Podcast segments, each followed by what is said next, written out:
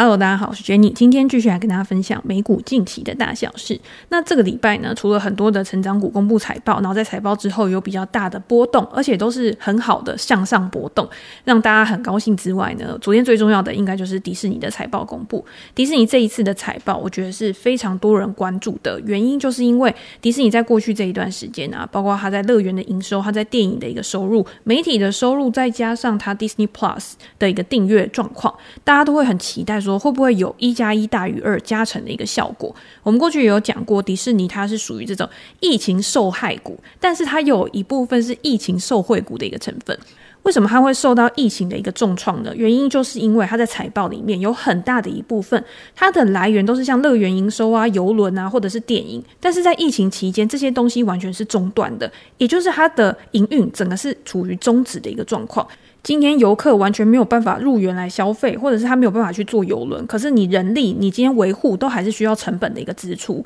所以会导致迪士尼在过去它有一段时间是呈现亏损的。那亏损当然市场就会对它的未来感到很恐惧啊、很悲观啊这样一个状况。好在呢，迪士尼它还有串流媒体的一个业务嘛，串流媒体是值得大家去想象的，因为像 Netflix 已经是一个很成功的一个案例了。它在疫情期间呢，需求大幅的一个上升，然后订阅人数不断的一个成长。到现在呢，Netflix 它虽然说，哎，我今天我还是串流媒体里面的一个王者，但是大家也知道，到了疫情结束趋缓之后呢，大家都开始出去玩了。那迪士尼在这一个部分反而就比较占上风了。所以昨天的财报出来，其实是还蛮优于大家的预期，甚至是大家会觉得说，哎，怎么会就是表现的特别亮眼？原因就是因为他今天他在他的 Disney Plus 他的一个订阅数上面，其实还是有在成长的嘛。而且他今天如果再加上 ESPN，然后再加上 Hulu 这些。其他的媒体平台订阅人数加总起来，超过了 Netflix 上一季公布财报的时候它的一个总订阅数，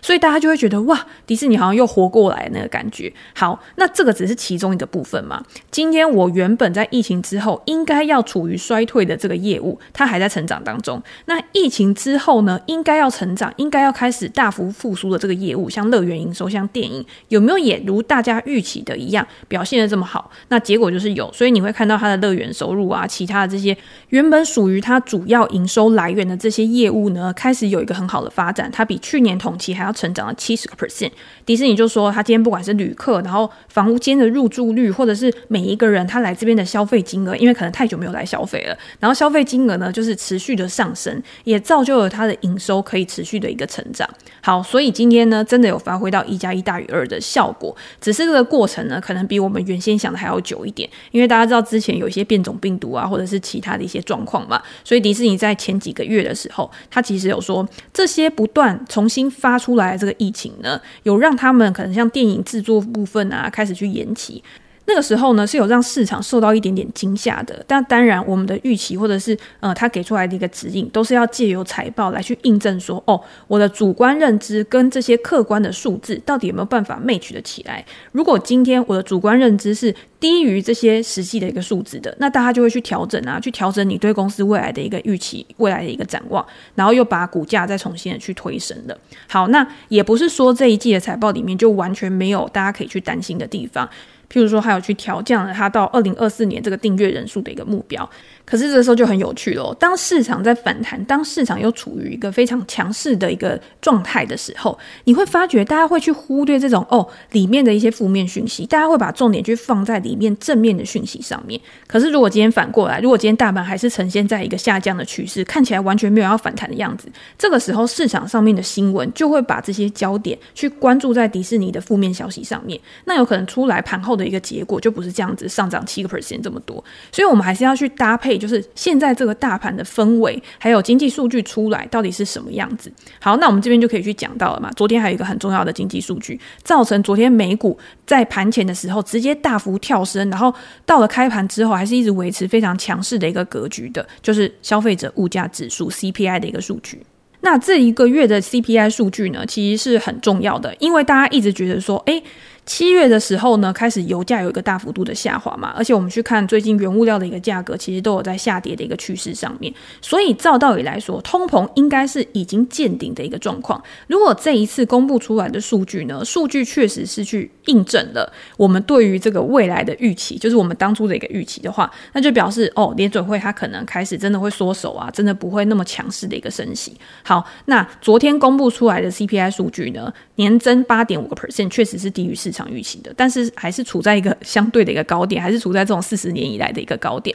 可是你会看到跟上一个月比。至少我们可以看到的是，整体的物价水准跟上一个月大概是持平的。那扣除掉能源跟食品的核心 CPI 年增五点九个 percent，也低于上一个月六点一个 percent 的一个增速，月增零点三个 percent 也是低于市场预期的。所以呢，大家会觉得说，哦，通膨现在已经趋缓了。好像是可以喘一口气的一个状况。那我们可以再去看 CPI 的一个数据的细项，因为细项它就会告诉你说，哪一些东西消费支出是增加的，哪一些消费支出是减少的。最大的一个回落呢，还是在能源价格的一个回落。虽然说比去年同期还是成长了大概三十三个 percent 左右，但是呢，能源价格在七月的时候大幅下滑了四点六个 percent，所以抵消了很多像食品啊、住房啊这一类的成本。虽然说还在上升，可是你也会看到，就是他们上升的幅度。也也比较趋缓的一个状况，大家就会预期说之后可能就会开始慢慢的回到一个正常的一个轨道上。好，那 CPI 数据出来之后，当然是很振奋市场啦。但是联准会后来又有两个官员出来嘛，就说：“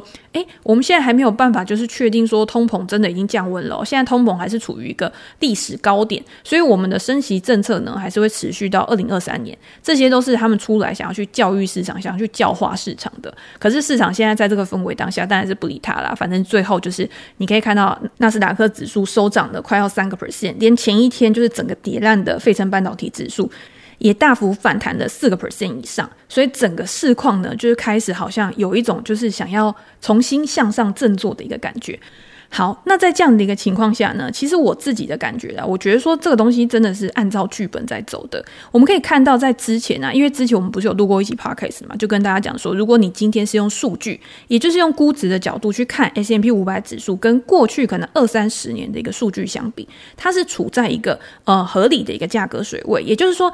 在那个时间点，我们去投入到这个市场，至少我们买的价格，根据过去这么长期的一个历史来说，它不是最高点，它不是在一个极端高值，然后我们去追高，在未来承受下跌、承受我们账面上面损失的风险是更大的。所以那个时候，如果你有敢于入市的话，其实你现在的账面上应该都是有获利的。那除了这种基本面啊、数据、历史的这个看法之外呢，我自己在我的专栏，我在我的 Perspect 专栏，其实也有写过很多相关的一些文章。包括你如何用基本面，如何用技术面去判断你当时到底应不应该要去进场。那我在今天呢，我也会发一篇文章，就是以现在这个状况来讲，因为其实反弹已经有一个小波段了嘛，然后它在短期的整理之后呢，又重新的去突破。那在现在这个阶段呢，就有人问我说：“诶，我错过了这个六月的反弹之后，我在现在的这个阶段可不可以去加码？我要用什么样的一个策略去帮助我可以更好的判断进出场的一个时机点？”那我在最新的文章里面也会跟大家分享，甚至是在 CPI 公布之后，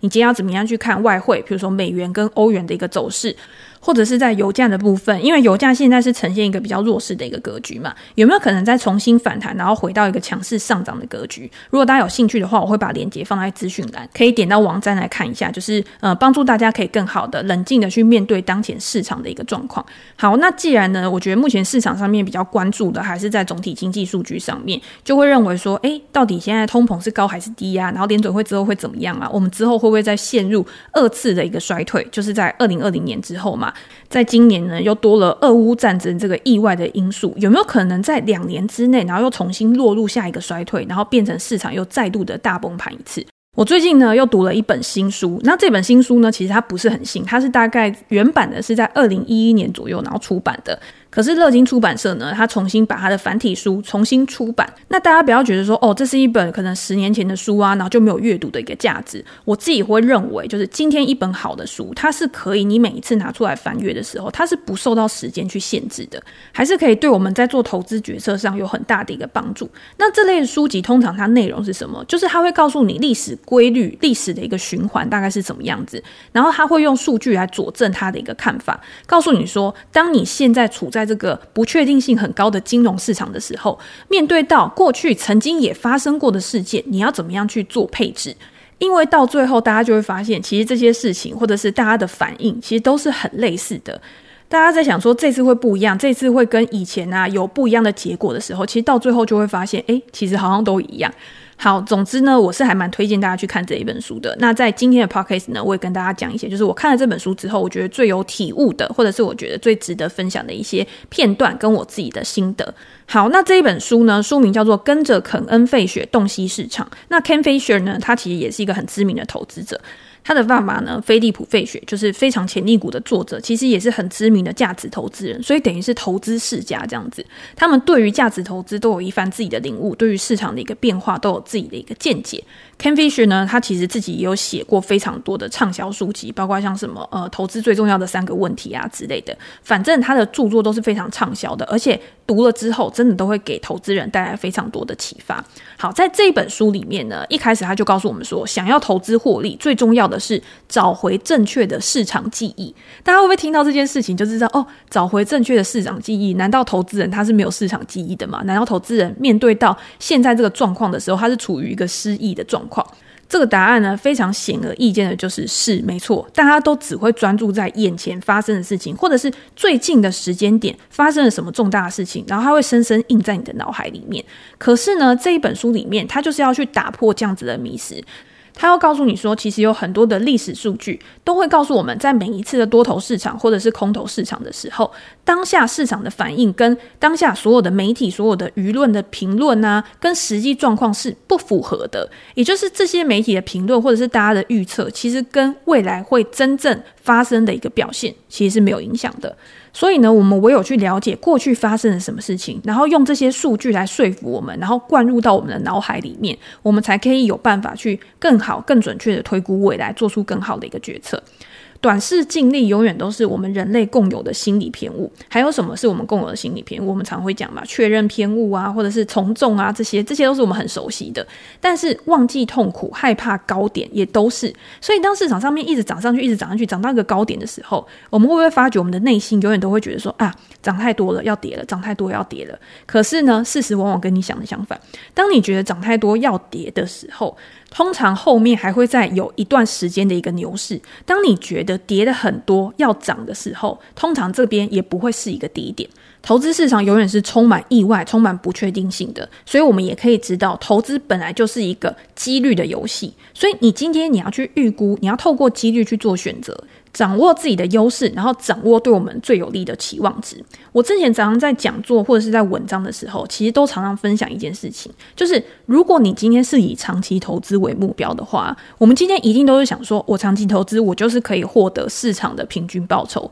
比方来说，在书里面，一九二六年到二零一零年标普五百指数的长期平均报酬是九个 percent。好，这是到二零一零年的数字哦。但是我也在去查，一九二六年到二零二一年，大家才看标普五百指数的长期平均报酬是多少？还是一样是九 percent 左右。所以把时间拉得很长，其实就是会有一个呃均值，一个平均值。然后在股价的大幅波动、高峰跟低谷的过程当中，你还是可以获取到这样子的一个长期报酬。好，那这个长期报酬是不是每一个人都可以得到的？只要我把钱丢到市场里面，我就一定可以获得百分之九、百分之十的一个平均报酬。甚至是如果我们现在是年轻人嘛，所以我们可能是在过去十年才加入到这个市场的。过去十年 S M P 五百指数在这个更短的期间内，它的表现，它的平均报酬大概是十五个 percent。但是每一个人是不是都真的赚到了十五个 percent 的一个平均报酬？其实不是，只要你在中间的过程当中，你离开了这个市场，你没有真正的持续的投入在这个市场上面，你就是赚不到这个长期报酬。所以大家的迷思是：哦，今天我长期投资，我就一定可以赚到钱。可是往往大家获得的报酬都比长期的平均报酬来得少。这个告诉我们说，如果你今天你想要当一个长期投资人的话，你就一定要有耐心，然后你要一直不断的坚持、持续的把你的钱留在这个市场里面。好，那今天我们换个角度去想嘛，如果今天市场它是会有一个大幅波动，它会有高峰跟低谷的，那波段投资人他一样可以在这个市场赚到钱，只要他可以比较精准的去抓到一个很好的进出场时机，这个东西其实也是没有错的。因为呢，我们刚刚有讲市场的常态，市场的均值大概就是九个 percent、十个 percent，它可以带给你一个长期的平均报酬。可是呢，市场的常态，也就是在正常的情况之下，每一年的报酬表现其实都是不一定的。而且呢，每一年它的极端的情况，就是它大幅的高于或是大幅低于市场平均报酬的一个情况，其实是更多、更频繁的。举例来说好了，根据书中的统计，在历史数据上面，有十三个牛市的表现是超乎平均的，而且是大幅超过哦，平均的年化报酬率达到二十一个 percent。我们刚刚讲平均大概是十嘛。所以在好的一个牛市的一个表现上面，它的平均报酬是比一般我们的平均报酬还要多出了十个 percent。好，这个是多头的一个情况。那在空头的情况呢，也就是我们讲的熊市，在十三个熊市里面呢、啊，平均下跌的幅度是三十五个 percent。所以大家可以听到，下跌的幅度是三十五个 percent，又高于上涨的二十一个 percent，你就可以知道下跌的这个情况是更让人恐惧的。好，那在接下来呢，他又再告诉我们另外一个数据哦。他说，在这些熊市里面呢、啊，平均维持的时间，熊市是二十一个月。短于牛市平均的五十七个月，这又告诉我们另外一件事情了嘛？就是虽然说熊市的下跌幅度很大，但是呢，它通常是在比较短的时间之内有这么大的一个跌幅。可是当市场重新回到了上涨趋势，重新回到牛市之后呢，它可能是用一个缓涨的方式，然后用更长的时间，然后慢慢的再把股价去垫高的。好，可是也是因为这样的一个情况，所以我们刚刚有讲嘛，大家一定是比较害怕熊市的，因为熊市的下跌幅度又很快，然后下跌幅度又很大。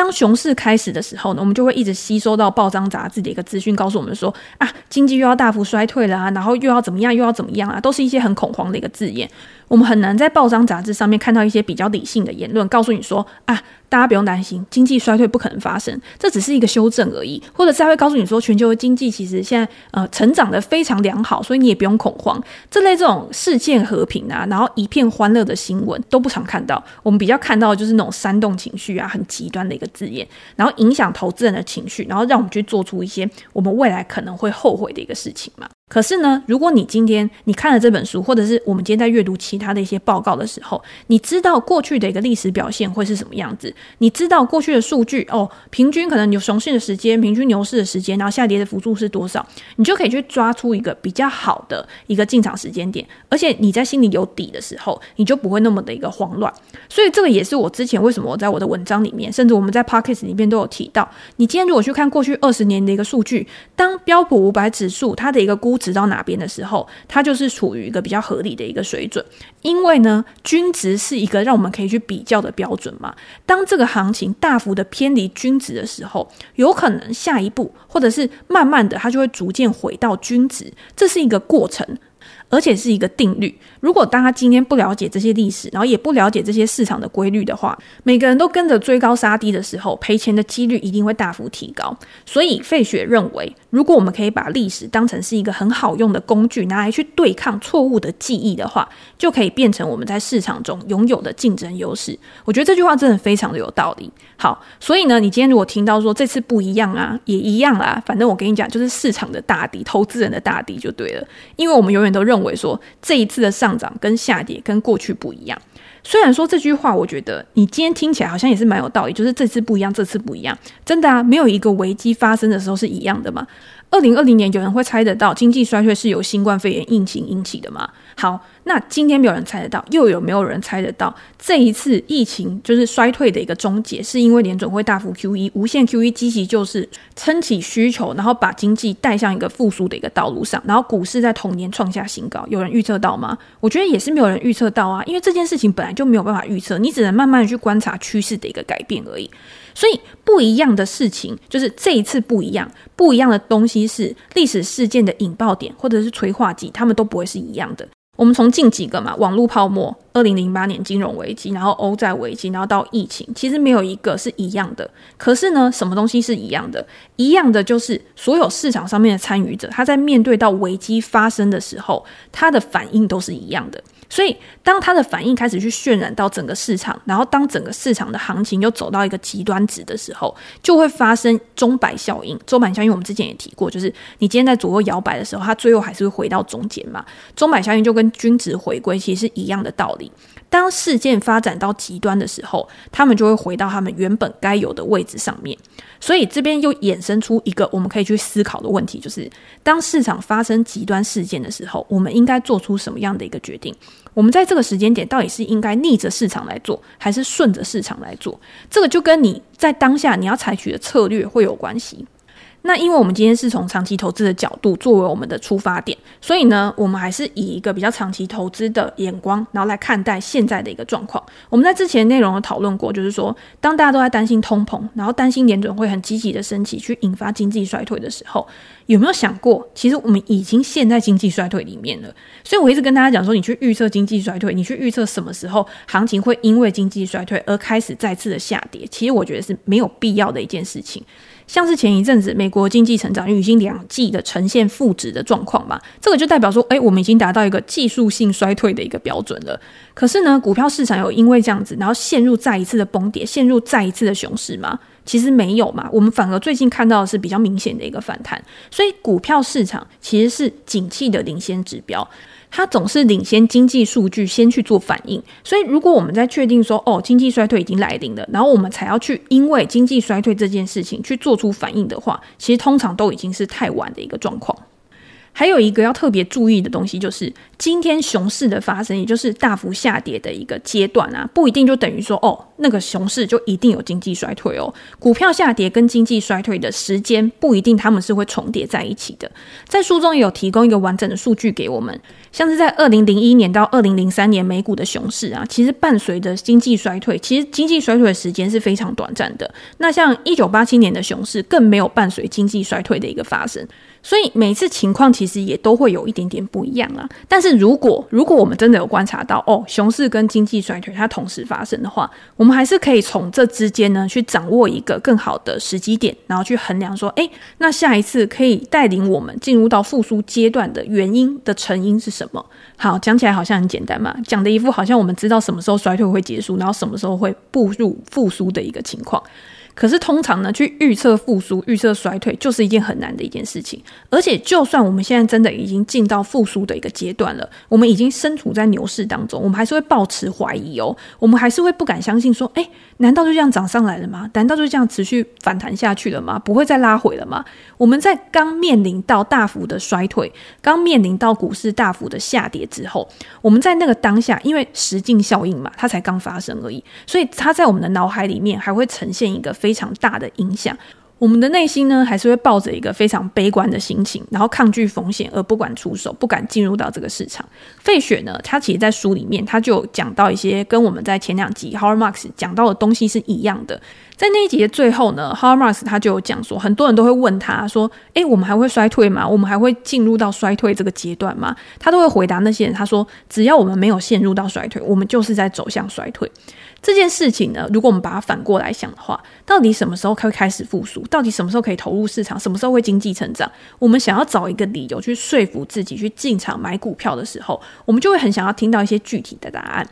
可是进场永远没有最佳的时机嘛，而是循序渐进的，跟着趋势一起去发展的。h o w Marks 的意思就是说，经济是永远都有周期性的，景气会持续的去循环，从成长到衰退，然后再从衰退进入到成长，它就是一直不断的延续这个周期，没有例外。所以，当我们会问出这样子的一个问题的时候，我们就是不了解市场它既有的规律是什么，自然没有办法去做出一个很好的决策。好，那既然我们现在已经知道我们要去了解过去的规律，可是这个时候又会有人提出别的说法，譬如说在书里面就有讲说，很多人呢、在历经了衰退之后，他就会有一个很明显的一个怀疑，他就一直觉得说啊。我们一定会进入到二次衰退，可能有一些些呃经济数据不理想啊，或者是有一些状况发生的时候，甚至像现在讲的停滞性通膨啊，会不会有这样子一个状况的时候，市场就会一直不断的灌输你说有可能会陷入到二次衰退，而且是大幅度的一直不断的轰炸你。好，这跟当前的情况也是有点像啦，像二零二零年的经济衰退，在迈入复苏之后，二零二零年因为乌俄战争的状况，乌俄战争是没有人可以预测到的嘛，又重新的去掀起了通膨，去掀起了供应链的一个问题，造成联总会去大幅度的升息，又重新的去把我们推向可能会面临到衰退的这个困境。股票市场也在今年大幅回档，上半年的表现可能又创下历史低级的一个跌幅啊，然后经济陷入负成长啊，到现在都还没有一个明确的反转迹象。我们会担心二次衰退，就是因为这些证据好像都在支持我们的论点，就是说哦，未来一定会陷入衰退，未来一定又会发生什么让我们意想不到的事情，然后又重新的让股价再重新的下探。可是呢，如果你去观察过去的一个记录的话，你就会发现历史上面呢、啊，真正发生过二次衰退的几率是非常低的，而且发生二次衰退的时间点也离我们现在当下现今就是现在这个世纪非常的遥远。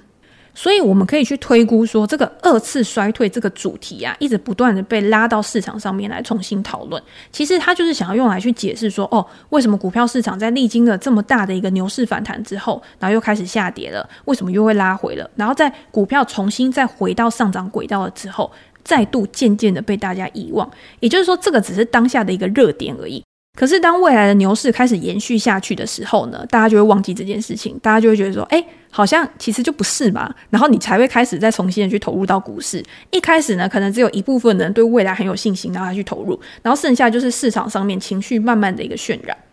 那在书里面呢，其实我觉得费雪还有讲到一个我觉得还蛮重要的事情。他说，为什么我们会一直去担心二次衰退？他这本书是很早以前写的，他也不是在讲说现代的一个情况，只是我觉得在现在这个情况也非常适用的原因，是因为费雪认为说，我们为什么会去担忧那些有可能根本就不会发生的事情，是因为我们倾向去记得，或者是我们很期待，他用期待哦，他说我们很期待那些从来没有发生过，或是很少发生过的事情会发生，就是。我们很喜欢去讲说，哦，这次不一样，然后我们很喜欢去找到一些新常态，就是新的常态。然后在做投资的时候，一直把这个预期去放到你对未来的一个决策，你对未来的一个行为上面。可是呢，在做投资的时候，其实更重要的一件事情是，我们在长期投资的时候，最好关注的东西是在不会改变的常态，也就是过去它形成的一个长期的规律，而不是把你的关注焦点去放在有很大的几率会因为时间的变化而改变的事情。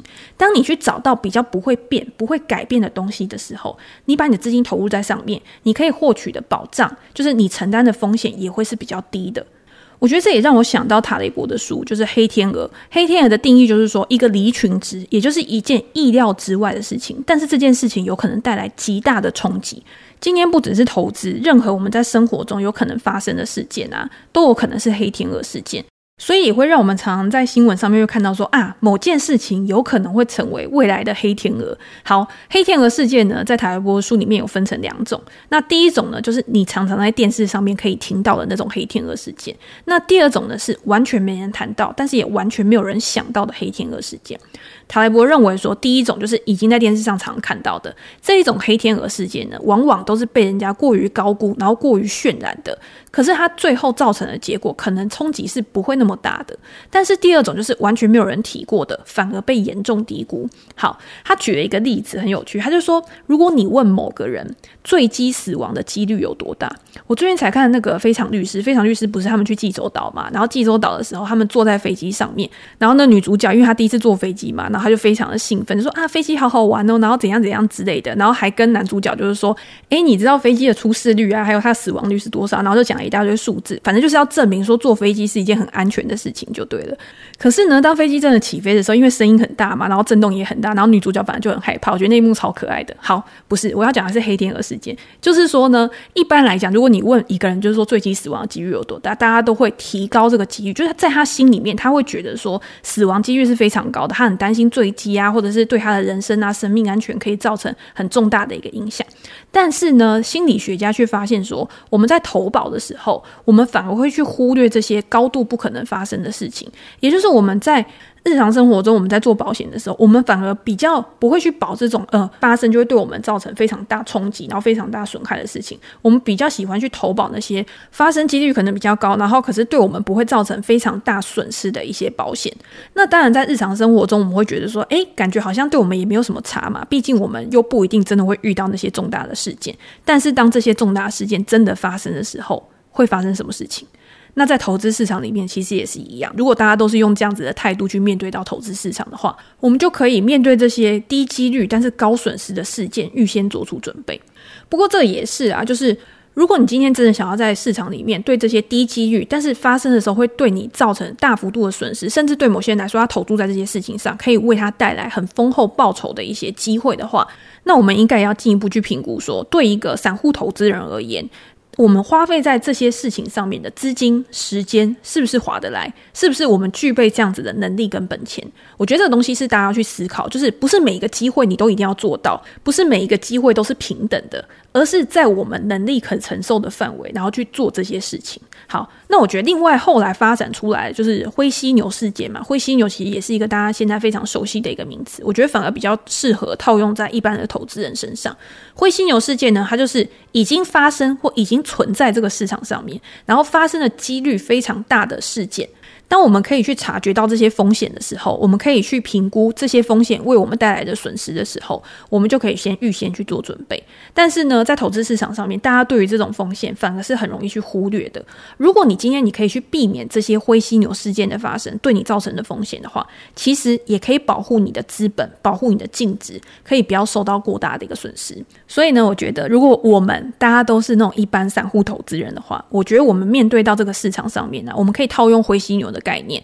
然后去想说，诶，有哪一些是短期影响市场的因素？可是哪一些是具有累积性的？然后未来会结构性大幅的去扭转这个市场趋势的重大事件，然后对它做出准备。短期的市场是没有办法去预测的嘛，但是长期的趋势是比较单纯的，也是可以让我们更好的去配置我们的资本，去做好我们资产配置的一个很重要的一个关键。好，总之呢，今天这本书其实我只是讲了部分而已，就是我自己比较有感的，甚至加入一些我自己的心得或者是延伸的一些思考。有兴趣的听众呢，可以再去看这本书，跟着肯恩费雪洞悉市场，在里面呢有蛮多的数据，然后客观的辅助，让我们可以更好的去了解这个市场的规律，透过观察市场情绪的变化来调整我们的投资组合。当我们在这个不确定性的投资市场、不确定性的环境里面，可以掌握更多的事实跟更高的确定性的时候，我觉得我们有我们自己的原则，有我们自己的投资哲学，也会帮助我们做出更好的一个决策。好，那今天就先跟大家分享到这边。如果大家有任何问题的话，欢迎留言给我评价。我们在之后的 podcast 可以再拿出来做讨论。